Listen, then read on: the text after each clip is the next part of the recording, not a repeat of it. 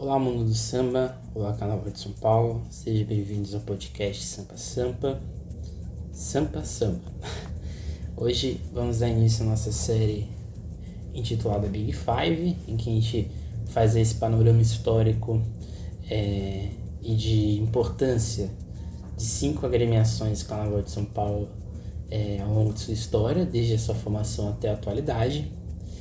No podcast passado a gente falou da Lava Pés, primeira escola de samba, a escola mais antiga em atividade de São Paulo é, desde 1937.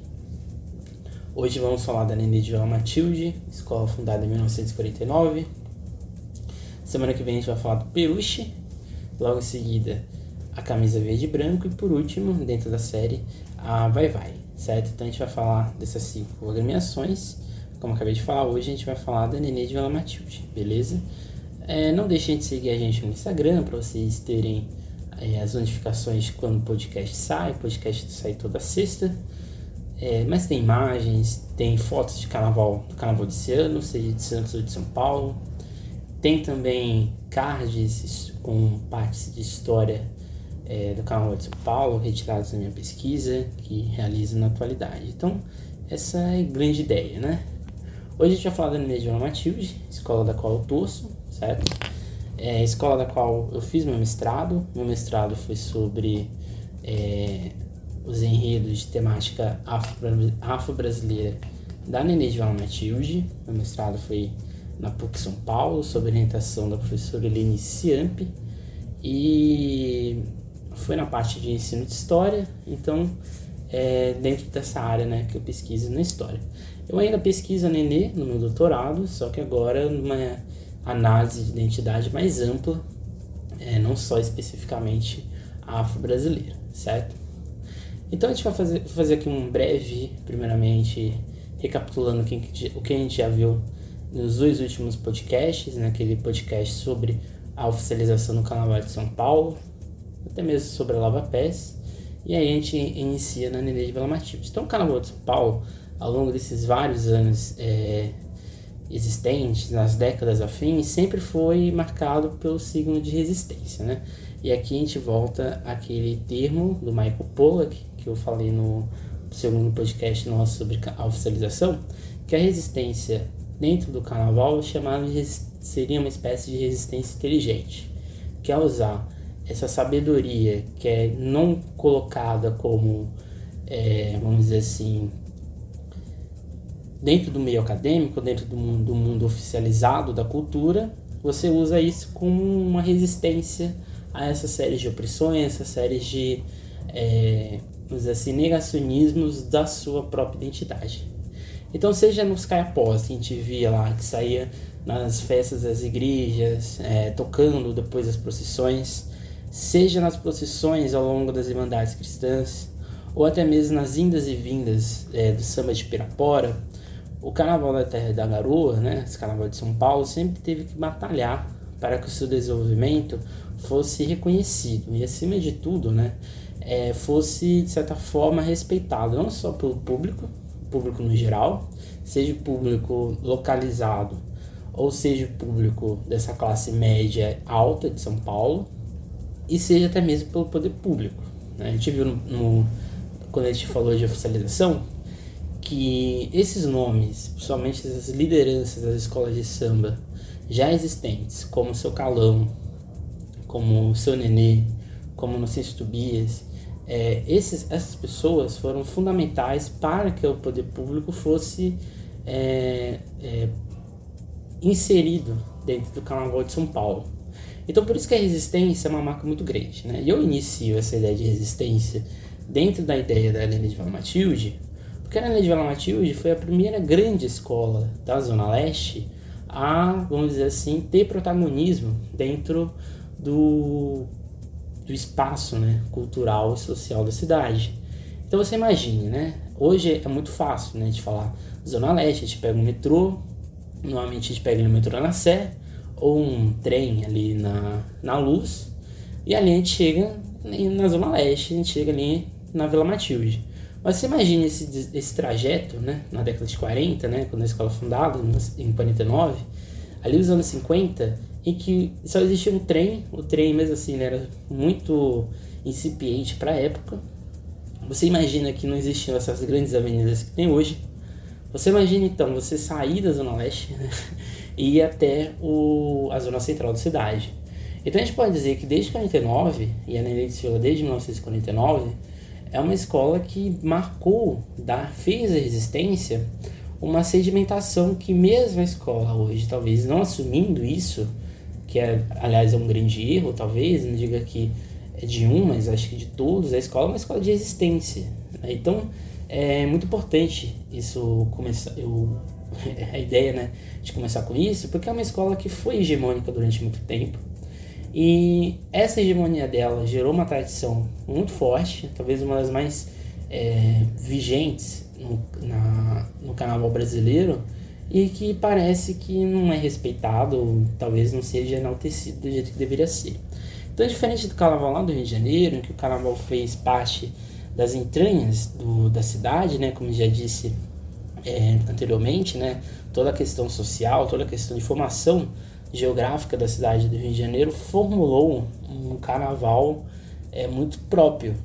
Enquanto que aqui em São Paulo, uma geografia muito parecida nessa geografia de exclusão, mas o, a ideia de repressão é, pública é muito maior e, vamos dizer assim, o, o status social de ser trabalhador era mais, vamos dizer assim, respeitado do que ser da área da cultura. Inclusive o próprio Senhor de Vila Matilde, é, ele dizia né, que você ser sambista na década de 40, na década de 50, era você, dizer assim, assinar um atestado de, de malandro, de delinquente, é, vamos dizer assim, de uma pessoa que não era, não era uma pessoa séria.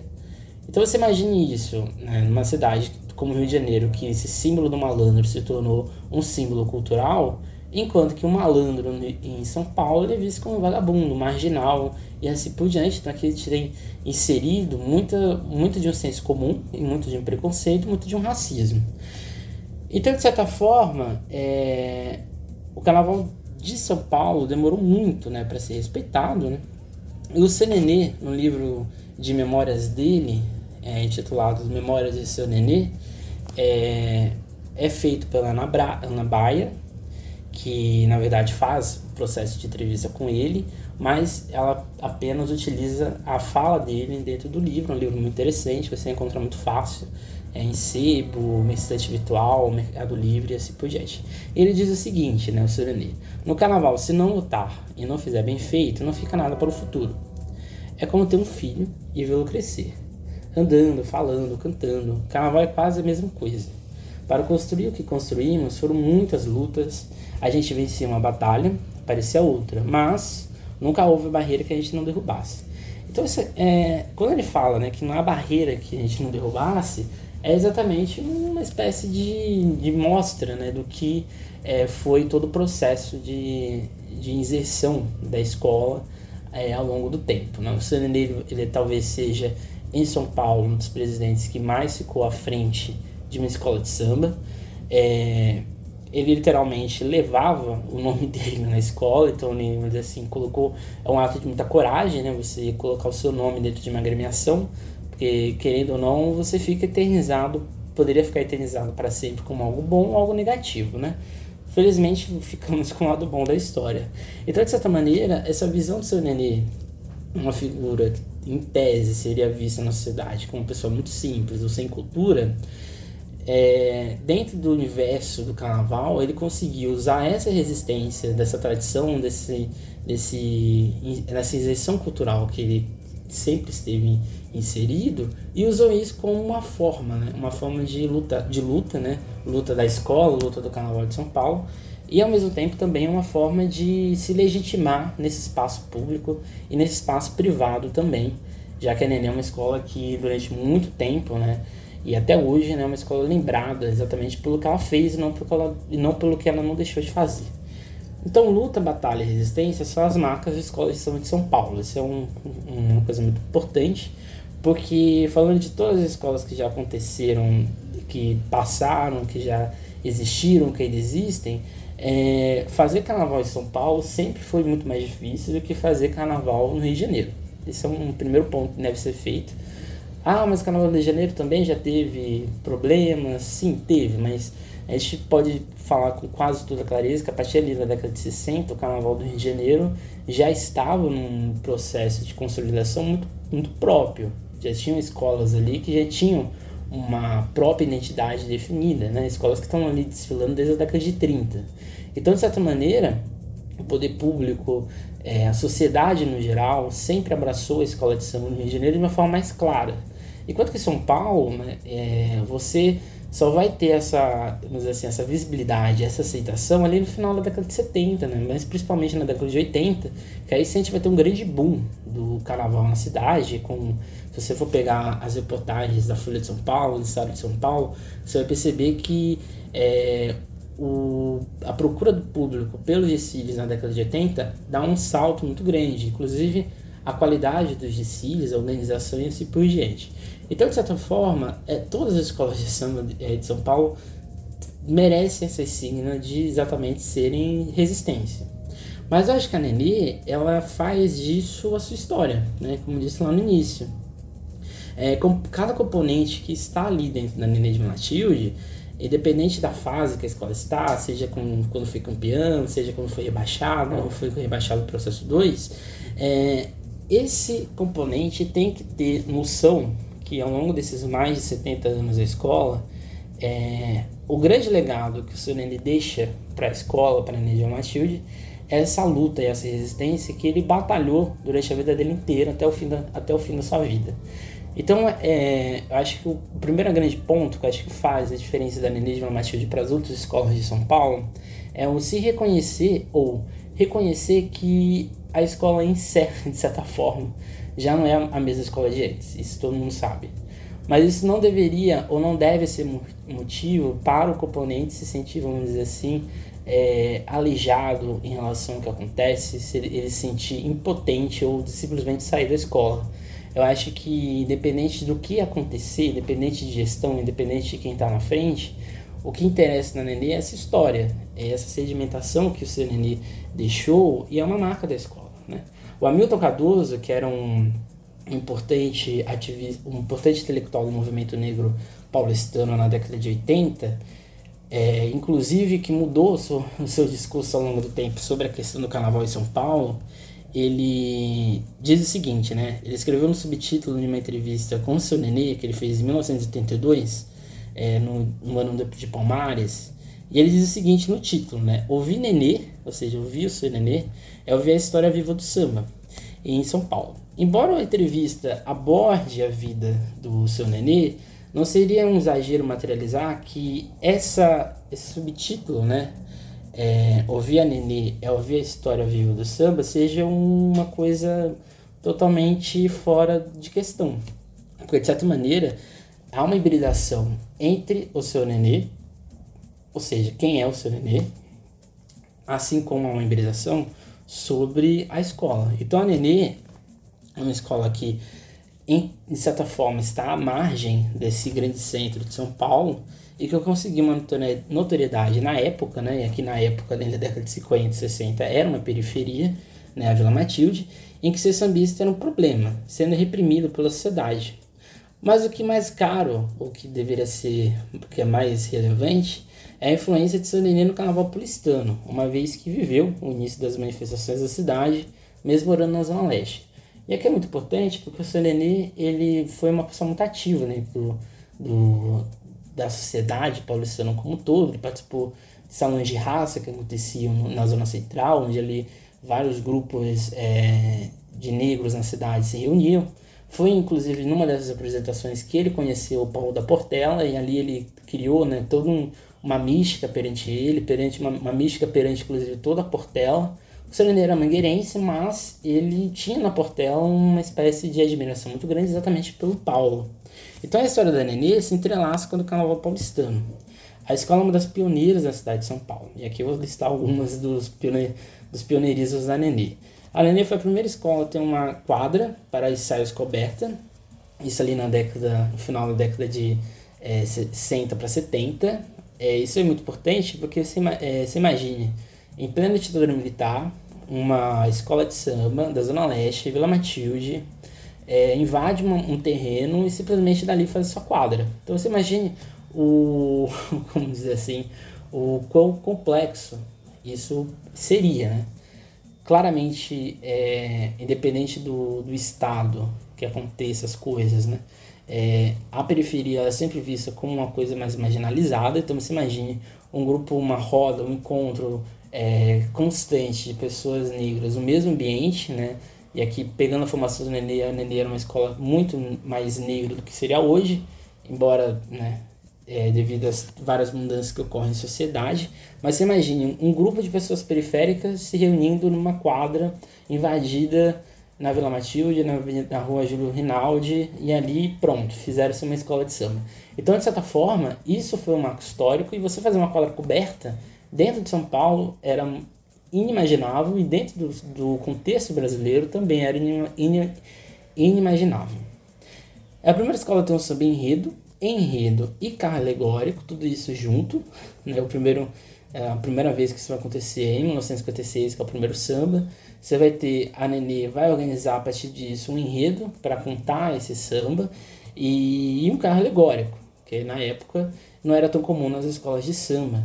É aqui em São Paulo era comum em alguns desfiles, como os desfiles na Lapa, que existiam carros. É, era comum nos desfiles da Vila Esperança existirem os concursos de carro alegórico, mas não era muito comum em escola de samba. Foi a única escola é, de samba disso lá no São Paulo do Rio de Janeiro, isso aqui não precisa nem dizer, né? Foi em 1985, é, no título do enredo sobre o cacique Juruna, um enredo histórico também da escola e que recebeu convite aí sim para participar do desfile das campeãs do Rio de Janeiro naquele ano.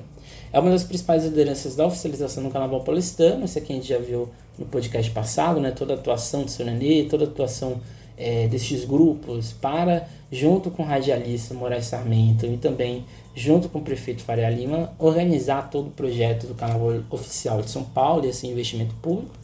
Então a Escola da, das Azul e Branca da Zona Leste é ainda precursora de uma acelerada do ritmo da bateria, uma vez que ela consegue não acelerar no sentido de rolo um, um aceleramento do ritmo, mas é um, uma forma diferente de tocar, porque a bateria da Nenê ela tem inspirações da Mangueira e da Portela. Existe um trabalho é, sobre a bateria da escola de samba da Nenê de Matilde, um, trabalho do maestrino da Unicamp, o trabalho de mestrado dele, e que ele faz exatamente essa análise, que a, a bateria da Nenê, da Nenê de Matilde, ela se diferencia das demais escolas de São Paulo, porque ela tem essa tradição do samba de bumbo, ela tem essa tradição do samba rural paulistano, mas ela tem uma característica muito próxima também com um estilo de tocar carioca. Então faz a bateria da de Matilde é uma escola é uma bateria historicamente de hibridação desses dois ritmos e que cria o seu próprio ritmo, chamado Kulundum.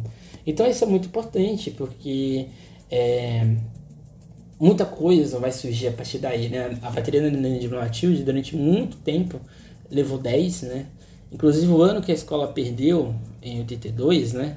É, o ano daquela entrevista com o com Hamilton Cardoso, é, é o ano que a Nenê perde exatamente no quesito bateria, que é exatamente uma, uma questão bem escandalosa na época, porque ele imaginava uma bateria como a da Nenê de Matilde perder ponto, mas aqui a gente não vai entrar é, nessa seara, certo? Além disso, é, a escola, a primeira escola de São Paulo, talvez uma das primeiras escolas do Brasil, é, fora do Rio de Janeiro, a ser apadrinhada por uma escola do Rio, no caso a Portela, em que foi gravada, e também foi a primeira escola de samba, a ter uma roda de samba televisionada, isso na década de 70, que foi exatamente o batismo com a Portela, é, lá na quadra da Nenê. Tanto de certa maneira, a Nenê, ela, ela, vamos dizer assim, sempre foi uma escola de vanguarda, essa é a verdade. Talvez nos últimos anos isso tenha se perdido, né, ou foi se deixado de lado, mas a Nenê sempre foi uma escola de vanguarda, e aqui é vanguarda no sentido exatamente de ela sempre estar é, em processo de novidade, de inovação. Em uma entrevista com a presidente da velha guarda da Nenê, a, net, a sobrinha do seu Nenê, é, a Leti, sobrinha, sobrinha, exatamente. É, ela diz exatamente isso, né? Ela fala que o carnaval, o carnaval da Nenê sempre foi um carnaval de inovação, sempre foi um carnaval que esteve à frente, né? A gente vai listar daqui a pouco algumas outras inovações, mas é uma escola que sempre teve isso na sua marca. Então a escola surgiu dentro do bairro da Vila Matilde, em 1949, em uma região periférica, né, como já disse, dentro da cidade de São Paulo, na Zona Leste. O bairro na época era composto principalmente por comerciantes espanhóis e uma grande população negra, né?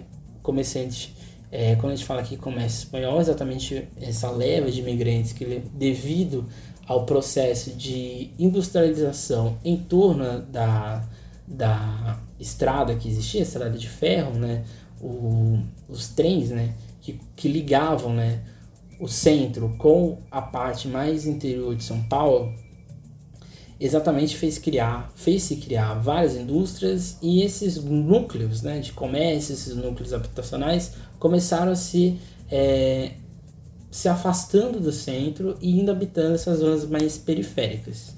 Além disso, a Vila Matilde e essa região da Vila Esperança também foi um núcleo negro do bairro, em que alguns operários se encontravam em rodas de capoeira e tiririca, e aí se tiveram a grande ideia de criar um grupo carnavalesco, e assim nasceu a Nenê de Vila Matilde, no dia 1 de janeiro de 1949. O nome foi inspirado em um dos seus criadores, Alberto Alves da Silva, né? Seu Nenê é mineiro, negro, neto de escravos, operário metalúrgico e que na época tinha 27 anos. A Nenê nasce já com uma escola de samba, oficialmente, e durante os anos seguintes, a escola trabalhou para se manter dentro do cenário carnavalesco da cidade. É, isso aqui também é muito importante, porque naquela época não existia dinheiro, né? Então você imagine, você já não tinha dinheiro no centro, para os cordões, como vai, vai, camisa, desfilar. Você imagine para uma escola da periferia da Zona Leste, né? Da onde vai vir esse dinheiro? Então, como o seu Nenê dizia sobre o carnaval na época, e aqui citando o próprio, no início, quem fazia samba era visto como crioulo doido, e se era branco, era branco maloqueiro. Então, ou seja, né, esse estereótipo social. Imagine você um, um grupo como seu Nenê, Paulistinha e assim por diante, indo lá nos comércios da zona da Vila Matilde pedindo dinheiro para o. Né? Você imagina já o estereótipo social que existia. Desde o início da Constituição do samba da cidade de São Paulo, como Olga Simpson aponta em Carnaval Preto e Branco, branco e preto, bem explícita, os festejos negros tiveram bastante resistência em uma cidade que geograficamente passava por mudanças principalmente nos anos 40 e 50. Logo, os primeiros carnavais nas ruas de Ibirapuera e no Anhangabaú eram simples e feitos é, para um público que, como o senhor chamava, foi picado pelo samba paulistano, ou seja, era um público branco que via esse cortejo da Nenê, da, Camisa, do Vai Vai, é, do Fio de Ouro e assim por diante, eu ficava encantado com aquilo, né? E pouco a pouco, ou seja, não foi um processo massivo, não teve ajuda da mídia, não teve ajuda é, de poder público, foi essas escolas, esses grupos que foram convencendo, né, pouco a pouco, a população a terem, a, se, a sensibilizarem, a ter uma projeção maior dessas escolas. E esse público, então, que foi picado pelo samba, é, fazia questão de ver as escolas e seus brinquedos. Mas além disso, Nenê, Lava Pés, Garotos do Itaim, Unidos do Peruche, Camisa Verde Branca, entre outras tantas escolas que existiam, que, que não existem mais, ou que se fugiram outras, lutaram para que na década de 30, 40, 50 e até 68, o poder público de fato reconhecesse a importância cultural é, dos desfiles nas escolas de samba de São Paulo. Logo, não se colocando acima de uma co-irmã, a memória da Nenê se constitui no seu passado, no seu presente e, acima de tudo, no seu futuro. Né? Falar da Nenê é falar de uma época que fazer carnaval não era voltado para o lucro, e acho que aqui é o primeiro ponto a ser visto. É, visto né, a importância da época da escola para o carnaval da rua, de Rua da Vila Esperança, ou até mesmo na escrita de seus componentes pelas ruas da cidade, reinventando a cada carnaval sua própria história. Isso aqui é muito importante, né? a gestão não só do seu Nenê, mas inclusive a gestão do seu, do seu Betinho, né? E aqui eu vou falar porque são gestões que já têm uma longa, uma longa história. É, a gente pode dizer que essas gestões não estavam é, exatamente preocupadas com o lucro. Né? Exatamente, eram gestões estavam preocupadas ali com, com, com o desfile em si. A gente pode ver que os desfiles da Nenê de Matilde, na sua maioria, não estão é, é historicamente mais voltado para o lado da cultura brasileira, para esse lado culturalista de ver a história do Brasil. É, existem poucos enredos patrocinados na Ilha de Vila Matilde, né? A gente pode dizer que é, o enredo de Ilhabela foi um enredo patrocinado ali na década de 90, a gente pode dizer que o enredo da comunicação teve um certo patrocínio, mas é, a, gente não pode, a gente não diz que existe em larga escala patrocínio de César Nenê. Hoje, essa visão passada, né, essa visão culturalista, não consegue ter espaço no, no, na atualidade, o que faz exatamente ter essa grande complexidade de como gerir uma escola que é tradicionalmente pautada por culturalismo dentro de um modelo de carnaval que não consegue mais, é, vamos dizer assim, ou não vê isso com bons olhos, já que o carnaval hoje em dia está em, em, torno da paz, né, não do que é apresentado. Então a grande dificuldade hoje da Nenê é fazer um desfile com pouco dinheiro e fazer um desfile com uma lógica na sua história, o que é exatamente muito complexo, né? Se a gente for pegar, por exemplo, o carnaval do ano passado, que a escola teve diversos problemas, o resultado foi melhor que o desse ano, né? Por exemplo, né? Então, é, você pega o enredo do ano passado, né? O enredo sobre a Potela, sobre a história da, da escola, você pega o enredo desse ano, que era sobre a cerveja, então você percebe que a, quando a Nani fala, fala desse enredo mais cultural, ela consegue ter mais resultados, ela consegue se projetar melhor dentro do Carnaval de São Paulo, que talvez seja mais uma reflexão do que uma crítica, né? Porque é muito difícil fazer carnaval dentro de uma escola tão tradicional e manter a coerência. Sempre é muito difícil. E acho que a atual gestão tem que voltar mesmo para esse lado culturalista e tenho certeza que vai ter bons lucros, bons frutos daqui para frente.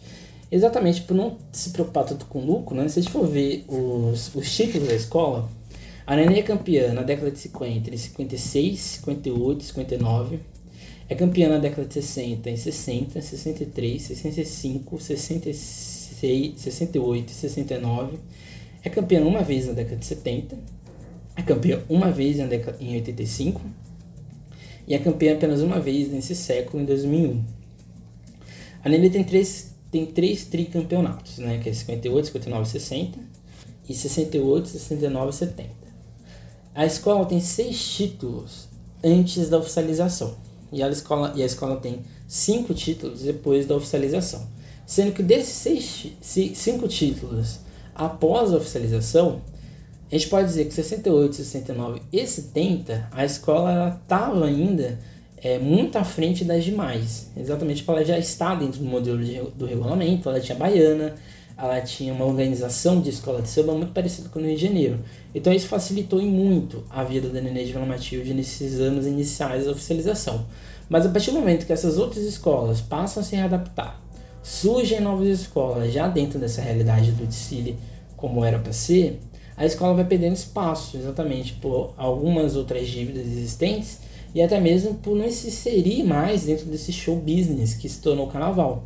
Tanto que, na era Sambódromo, a Nenê tem apenas um título, que é 2001.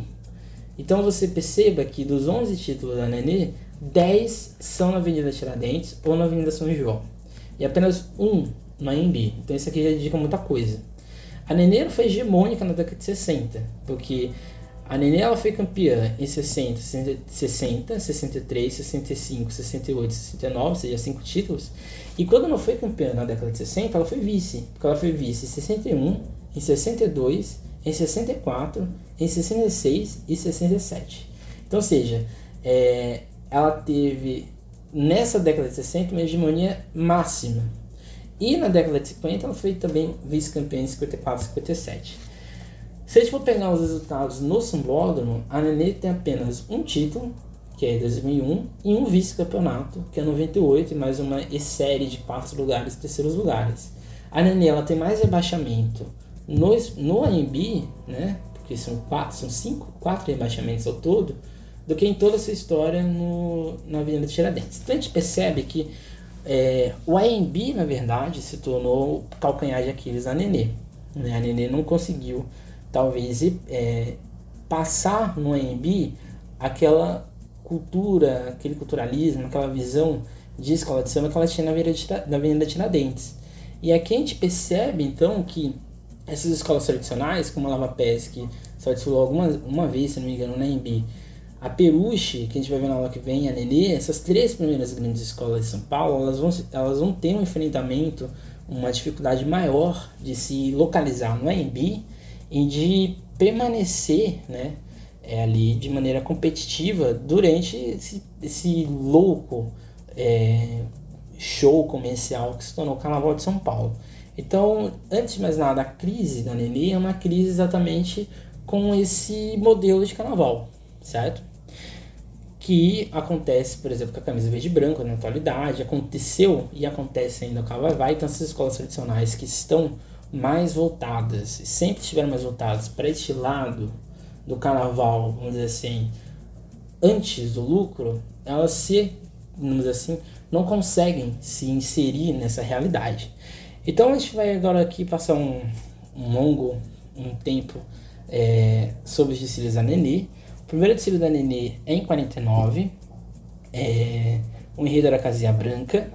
Um, do, um trecho do samba, né? Uma casinha branca no mundo velho de desesperança, no mato, flores, meu bem.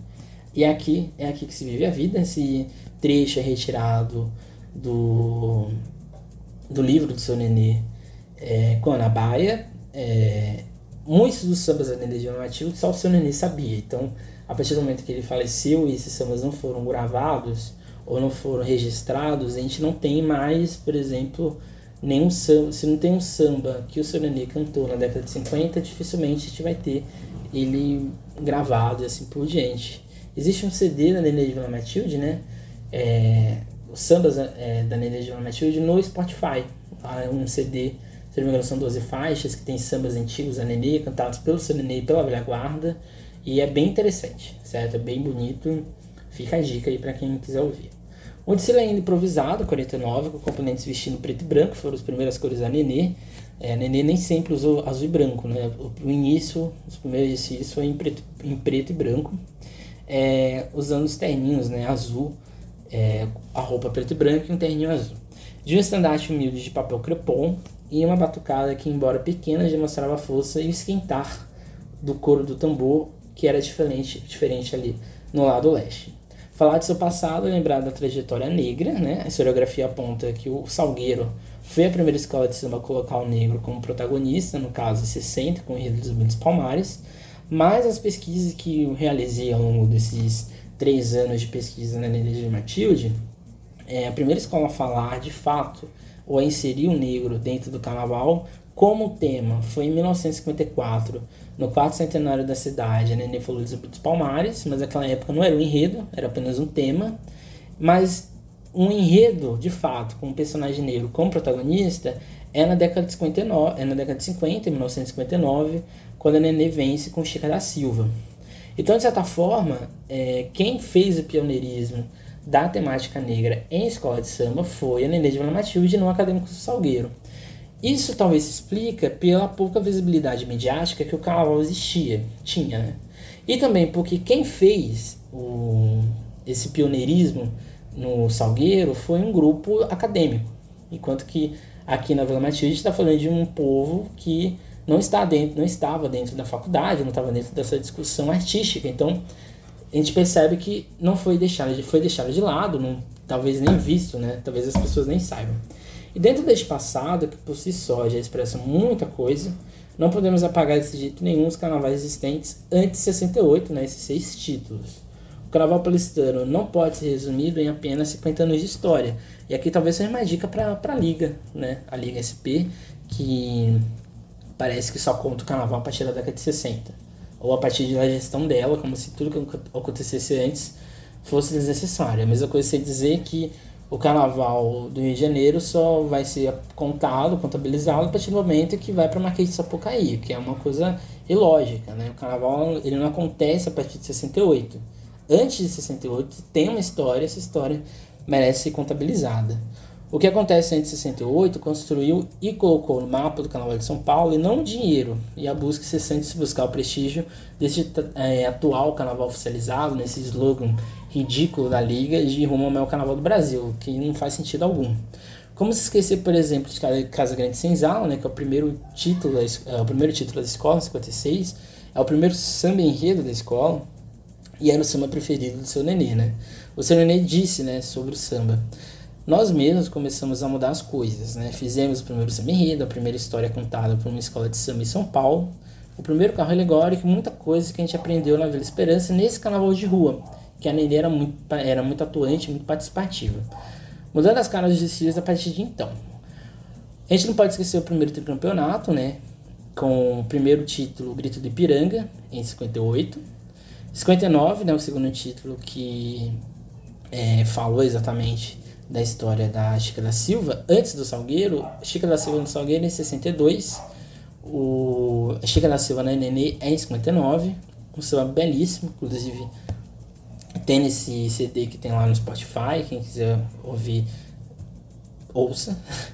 E que no ano de 60, fim dessa primeira, seu primeiro tricampeonato, com o enredo Despertar de um Gigante, num desfile que marca a criatividade de seus componentes, e que na, sua, que na confecção, segundo o próprio Nenê, ele disse que no desfile de 60, naquele tempo não tinha barracão, as escolas eram menores, construímos desfiles no fundo de quintal, na frente das casas. Depois ia tudo para a cidade, colocava em cima de caminhão e ia embora e rezava para não acontecer nenhum desastre, né? Aliás, falar do, desse início, é lembrado que a Dona Lete, ela fala sobre o, um grupo, né, que ela chama de sábios, que seria uma espécie de, é, como podemos dizer, é, hoje o nome seria de é, um grupo de carnavalescos que faz o desfile, que é a comissão de carnaval. A Nenê em si já tinha naquela época uma espécie de comissão de carnaval, que era uma espécie de eram baluartes da escola que pesquisavam e colocavam na avenida uma escola que ano a ano é, tinha um compromisso de ser arrojada, né? Isso é muito importante porque esse núcleo, núcleo familiar ou esse núcleo de amigos dentro da Gemar Shield durante muito tempo compôs não só os enredos, mas como toda a estrutura de desfile, né? É, uma conversa com a ex-mulher do seu Betinho, ela dizia exatamente isso, que ela viu muitos enredos, muitos sambas serem criados ali é, nessa roda, né, nesse grupo é, familiar próximo, né, que geraram grandes sambas, grandes desfiles da Nélia de Matilde, é uma tradição que vem ali desde a década de 60, né, assim, Tóquio, Popó, Paulistinha e o próprio seu Nenê sempre iam em busca de novidades. E foi assim que, em 63, enaltecendo uma raça, que a escola colocou na Avenida da História do Brasil pelo viés da cor. E antes de o carnaval mudar, em 65, mostrando os encantos do mundo de Monteiro Lobato, a escola conquistava o seu sexto título, né? enaltecendo uma raça, foi campeã, é, e assim como Monteiro Lobato. Em 68, tudo muda, sob a liderança de Nossa Tobias do Camisa e de seu Nenê, as escolas foram ao poder público pedir mais investimento e, acima de tudo, um respeito e direito de organização no carnaval. Aqui não podemos esquecer o radialista Moraes Sarmento, que já disse anteriormente, que foi e colocou a comunicação de seu Nenê e o seu Inocêncio com o prefeito Faria Lima. Ao longo das décadas iniciais, o Carnaval de Escola de Samba sofreu com a falta de investimento, tendo a própria Nenê que recorrer ao famoso livro de ouro, no qual ficavam as contribuições de comerciantes e os recibos que eram dados às escolas de samba. Em troca do apoio, a escola deveria desfilar ao longo do bairro, passando na frente dos estabelecimentos comerciais que ajudaram como agradecimento. Talvez seja uma tradição que se perdeu ao longo do tempo com as escolas de samba, esses desfiles nos seus próprios bairros. Que é muito tradicional, por exemplo, com a Beija-Flor, na avenida, na avenida Mirandela, né? onde depois dos desfiles do carnaval, a escola vai lá e faz a apresentação para sua cidade, para sua, sua comunidade. A escola que já possuía seis títulos, com o passar dos anos, viu o auxílio do comércio local diminuir, gerando assim uma diminuição do dinheiro da escola, tendo por isso que recorrer à participação em eventos para obter fundos ou até mesmo a venda de pertences pessoais de seus membros. Né? Isso o seu Nenê conta é, no, nesse, no seu livro de memórias, o que já ocorria em outras escolas da cidade. Ou seja, por mais que o dinheiro público venha, qual é a justificativa do poder privado? Né? Se vocês estão recebendo dinheiro da prefeitura, então por que a gente tem que dar dinheiro para vocês ainda? E é aqui que vai ter exatamente essa grande disparidade, porque essas escolas que surgem a partir da década de 70 são escolas que já estão inseridas nesse dinamismo econômico da cidade. Então são escolas que já estão, de certa forma, estruturadas para exatamente terem lucro, para terem é, um lucro extra para o seu carnaval. Você imagina o seguinte, né? O que é mais fácil? Fazer um show na Vila Matilde ou fazer um show no Limão, na Zona Norte? É muito mais fácil fazer na Zona Norte por questão de deslocamento, por questão de é, inserção dentro da cidade. Então, de certa forma, essas escolas mais periféricas ou mais afastadas, ou que não tinham uma quadra muito pujante, ou que era uma quadra ainda muito simples, por exemplo, se for pegar Vai Vai, Vai Vai não tinha nem quadra. Então você imagina então exatamente é você fazer gerar lucro, é impossível, né? É uma coisa surreal. Então esse quadro só tem mudança quando liderados por seu nenê e inocência inicia o processo de oficialização, de oficialização em 68. Esse mudou de na cidade, pois pela também realidade e organização diferente, com regulamento específico inspirado no Carnaval Carioca. O São Nenê diz, sobre o Carnaval de 68, que todas as escolas já saíram com carros alegóricos direitinho, tínhamos que, que mostrar para Moraes Somente que nós éramos de pegar firme, ou seja, que a gente era pessoas confiáveis para receber esse dinheiro público. Nós não éramos valorizados de jeito nenhum, mas até o prefeito Faria Lima começou a gostar de carnaval. E assim, contando, três contando com três carros e quase 500 componentes, a Nenê contou e cantou a história de Castro Alves, é, com o enredo Vendaval Maravilhoso, conquistando mais um título, se tornando, em menos de 20 anos, uma das maiores vencedoras do carnaval paulistano. O carnaval de 68 foi uma marca interessante, porque foi a igualdade de. Foi, na verdade, a igualdade de títulos com a Lava Pés. A Lava Pés era até então a grande escola de São Paulo, na década de é, em 68 a Nenê empata ou iguala em títulos a Lava Pés. Mas é em 69 que a escola ultrapassa a Lava Pés, com o enredo Recife Antigo no coração, que pega um bicampeonato. E na década de 70 ela abre vantagem aí em número de títulos com a Lava Pés na década de 70, em 1970, quando ela consegue a façanha é, de aí sim, dentro de um carnaval mais engerado do que era antes, falar da Paulicéia desvairada em vencer e assim conquistar o seu segundo tricampeonato. E assim tudo muda em 68 em diante, as escolas já estavam, os desfiles já estavam mais sobre o modelo carioca, a batida tradicional do samba de bumbo já estava caindo pouco a pouco, ou seja, já estava mudando o ritmo das escolas. As escolas que surgiam já dentro do modelo a ser adotado com investimento de apoio político de comércio locais dentro de uma lógica empresarial. Então agora a gente vai ter a entrada desse grupo político que passa a se inserir nas quadras das escolas. É um poder político com um pensamento mais eleitoral do que exatamente de interesse cultural dessas agremiações. Os comércios locais. Aqui a gente está falando de algumas indústrias, de algumas fábricas que passam a investir nessas escolas, e assim como muitos dos presidentes estão ou dentro deste jogo político ou estão dentro desse jogo comercial.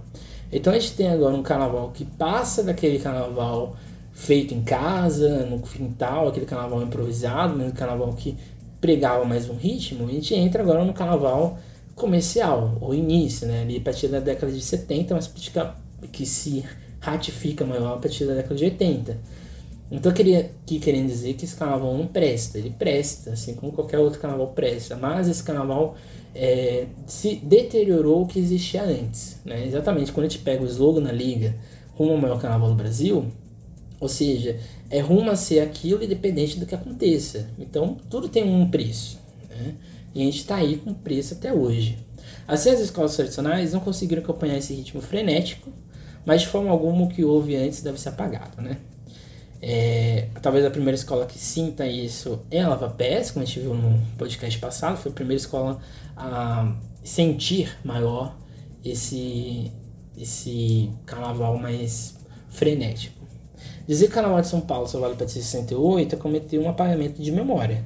Toda sociedade possui passado histórico, como, como diz o Eric Hobsbawm, em que toda sociedade tem direito de ter suas memórias narradas, reveladas e mostradas para gerações.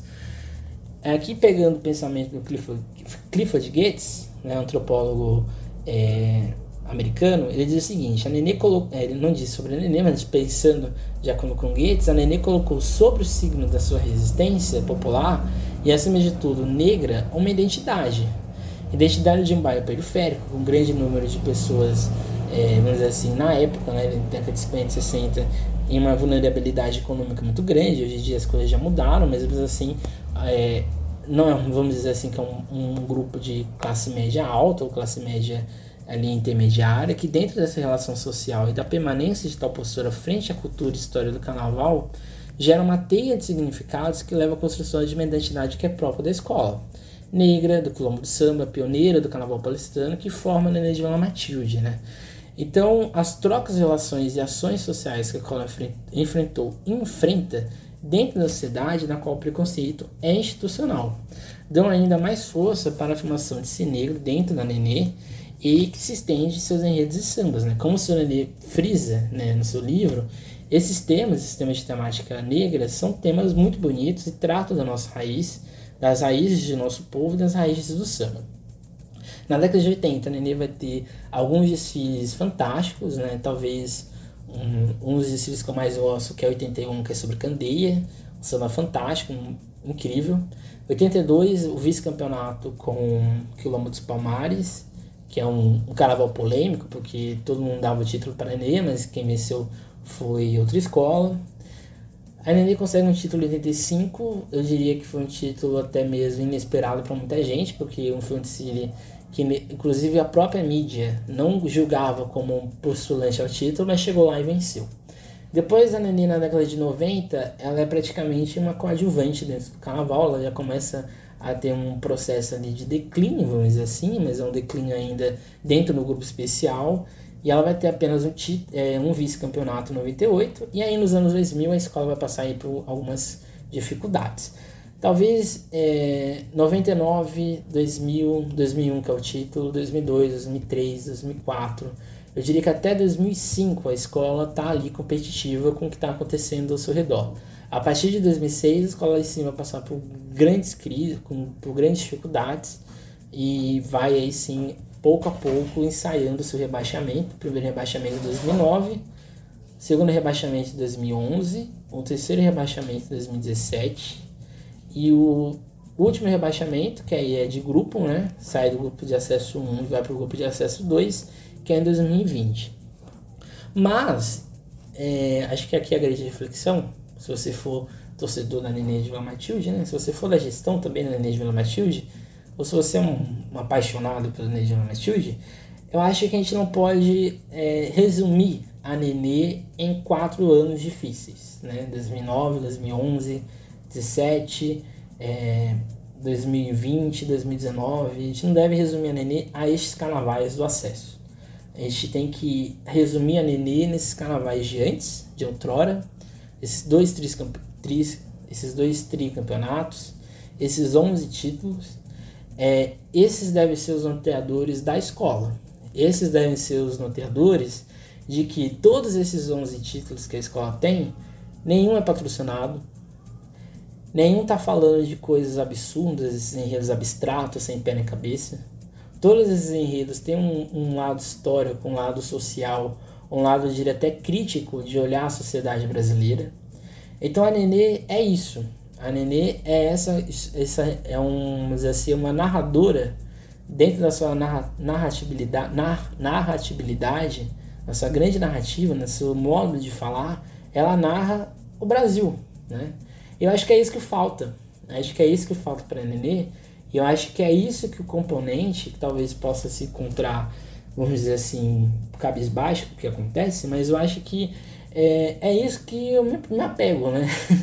quando eu pego um samba da Nenê para fazer análise, quando eu pego um de para fazer análise, eu me apego exatamente a esse passado, que sempre foi difícil, sempre foi dificultoso, mas é isso que gerou a Nenê de Vila Matilde, né? A Mangueira passou por crise, a Portela passou por crise, o Salgueiro, nem se diga, passou por crise, a Vai passa por crise, a Camisa passou por crise, a Peluche passou por crise. Então é um fado das escolas grandes terem que enfrentar crise. A questão é como a gente lida com ela. A gente pode lidar com ela negando o que está acontecendo, ou a gente pode lidar com ela assumindo os erros, seja de, do passado, do presente do futuro, e assim refletir. E a única saída de a gente entender o, o que está acontecendo com nós, conosco é exatamente olhar para o nosso passado, olhar para a nossa identidade. Acho que é isso que a Nenê precisa fazer. Então, mas acima de tudo, a história da Nenê não se resume também a esses 11 títulos. Ou a ida ao Rio de Janeiro, quando rodou a Baiana com o Cacique, ou muito menos é, na manhã de 97, quando ele encerrou o Carnaval com o Grito da Negritude, ou ainda mais em seu último título, quando arrebatou o Sambódromo, voando pela história do negro. Ao longo desses 71 carnavais de história, tudo valeu a pena. O pioneirismo, os títulos, as derrotas, as dores, os risos e as alegrias. Como o Nenê disse, Se tivesse que começar tudo novamente, eu começaria do mesmo jeito. É isso que eu quero deixar para os meus netos, para os meus netos, para os netos dos outros, para o Brasil. Porque a alegria de fazer carnaval não tem igual. Até porque, mesmo que o desfile tenha terminado, sabemos de que, que quem é do lado leste, na verdade, sabe que ao amanhecer do dia temos a certeza que no fim tudo valeu a pena ao ver a Nenê sendo campeã. Esse é o podcast de hoje sobre a Nenê de La Matilde. É uma escola que eu aprendi a torcer, essa é a verdade. É, é muito difícil você ser pesquisador de uma escola que você tosse. Acho que esse é um, é um grande problema. É, então é difícil às vezes você separar o seu lado torcida com o seu lado de pesquisa, seu lado racional. Eu diria que o meu livro ele é mais é mais passional do que minha, minha dissertação, isso eu assumo, que inclusive quem quiser comprar o livro da minha dissertação, Sou da Negritude, O Fruto e a Raiz, Os Sambas Afro-Brasileiros da Energia Matilde, lançado pela Rico Editora, lá você vai ter é, uma, uma análise a partir da, da Neném a partir dos seus sambas. Então, é, o podcast de hoje era isso, né? Era mostrar que a Neném de Vila Matilde é uma escola pioneira no Carnaval de São Paulo, é uma escola que tem um passado é, invejável, vamos dizer assim. É uma escola que não está ali 71 anos à toa, sempre foi protagonista. Talvez hoje vivam a sua pior crise da história. Né? Hoje é uma escola apenas coadjuvante, essa é verdade dentro do Carnaval de São Paulo.